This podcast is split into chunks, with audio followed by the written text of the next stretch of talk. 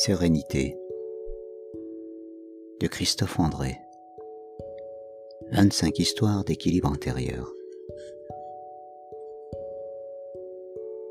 Chapitre 4 État d'âme négatif.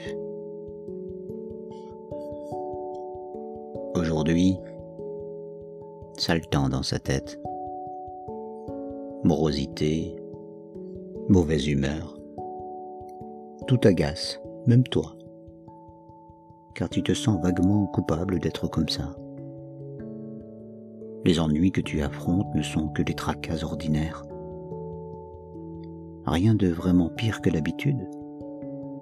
Pourtant, tout te semble moche, pénible, de trop.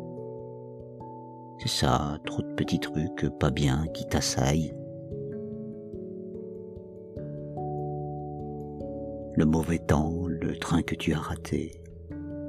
Tu n'aimes pas te sentir comme ça. Tu n'aimes pas cette soupe d'état d'âme négatif, indigeste. Vivement que ça te passe. Dire qu'il y a des gens qui barbotent là-dedans à longueur de journée. Toute leur vie même.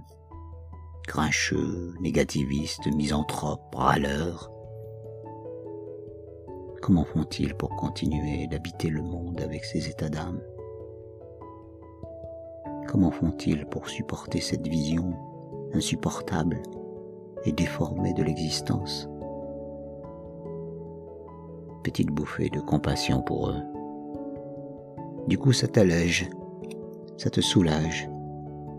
Tu te souviens physiquement, c'est bizarre, de l'existence de la bonne humeur tu relèves la tête et tu regardes le ciel. Tu arrives à sourire, à sourire de toi et de ta belle mauvaise humeur. Allez, ça va passer. Tout au fond de toi, tu sais bien que ça va passer. Il nous est plus facile de nous laisser aller aux états d'âme négatifs, inquiétude, ressentiment, abattement, désespoir, qu'aux états d'âme positifs. Ainsi, dans toutes les langues, il existe bien plus de mots pour décrire les états d'âme négatifs que les positifs.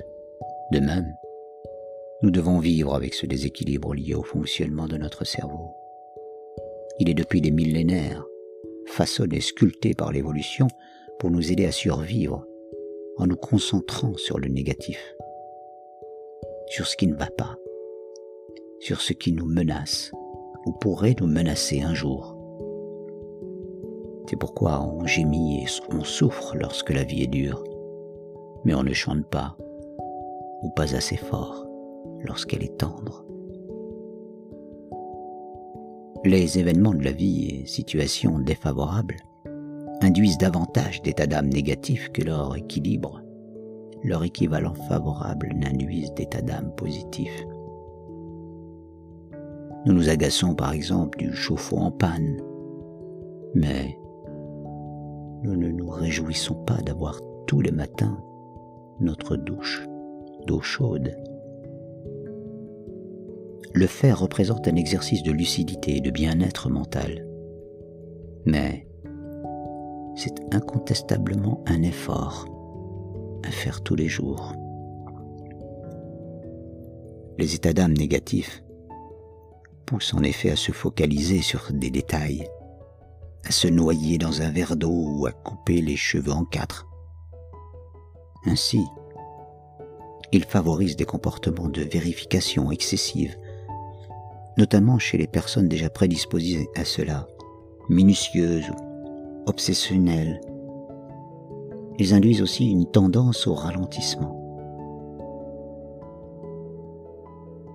Quelqu'un disait qu'il se sentait souvent ralentriste dans ces moments difficiles.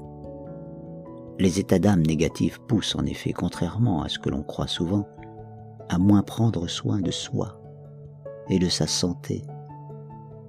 On rumine, on rumine davantage sur sa peur de la maladie, mais on s'occupe finalement moins de sa santé que les gens plus gais.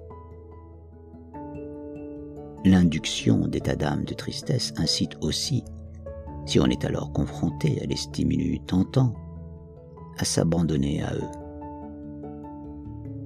Acheter des choses inutiles au supermarché, absorber des aliments ou des substances qui nous promettent un mieux-être immédiat, comme le sucre, l'alcool, le café, le tabac.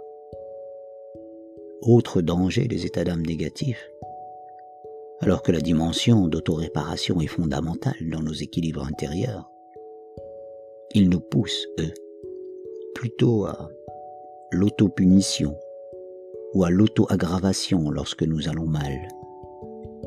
Ils tendent à nous enfermer dans un cercle vicieux, dont à l'inverse, les états d'âme positifs peuvent nous aider à sortir.